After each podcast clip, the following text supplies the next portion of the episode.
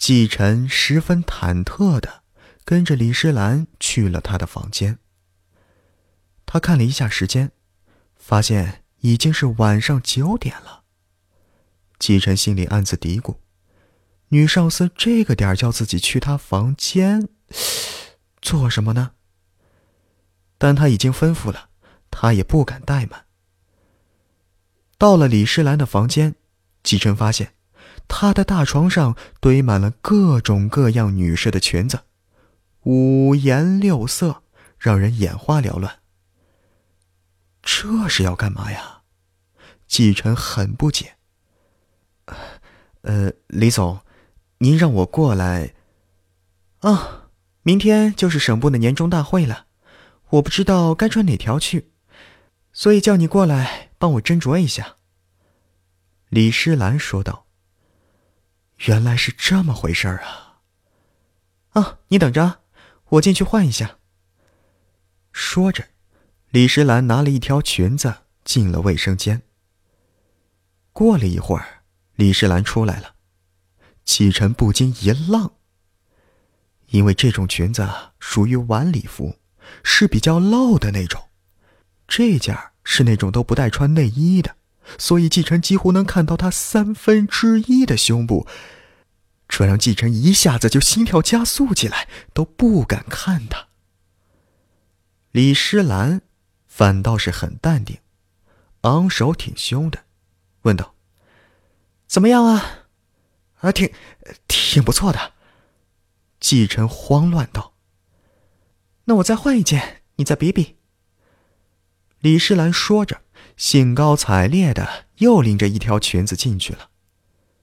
过了一会儿，她又出来了，季晨一下子就傻眼了。这件比刚才那件还露呢，他一转身，整个背都露出来了。说实话，李诗兰的皮肤真的很好，但季晨也是真的不敢看呐。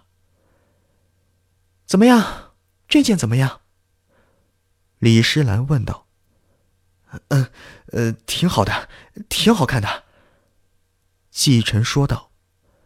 李诗兰不高兴了，喂，拜托你能不能稍微尊重我一下？季晨吓了一跳，不明所以，不知道怎么回事这女上司忽然就怒了。你也太敷衍了吧！李诗兰气愤道：“我每换一件，你都说好看，连说辞都一模一样，敷衍我是吧？”季晨心里暗暗叫苦啊！其实他真的都没怎么敢看，大气都不敢喘，更别说发表意见了。呃，李总，您别生气。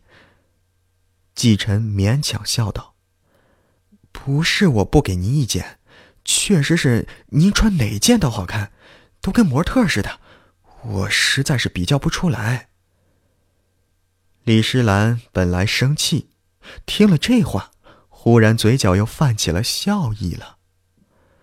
见他转怒为喜，季晨这才舒了一口气。李诗兰说道：“唉，也是啊，这衣服有点太多了，你可能也会看花眼。算了，这样吧，简单一点，做个选择题。一会儿我换上这件蓝色的。”和那件紫色的，你只需要比较一下这两件哪件好看就行了。啊，好。季晨慌忙答应。两件试完了以后，季晨得拿出观点了。最终，他决定听从自己，反正说哪件好看也不至于得罪他。他选了紫色，因为他觉得李诗兰穿上那件紫色的晚礼服之后。整个人的气质确实有些不一样了。他说完以后，便等着看李诗兰的反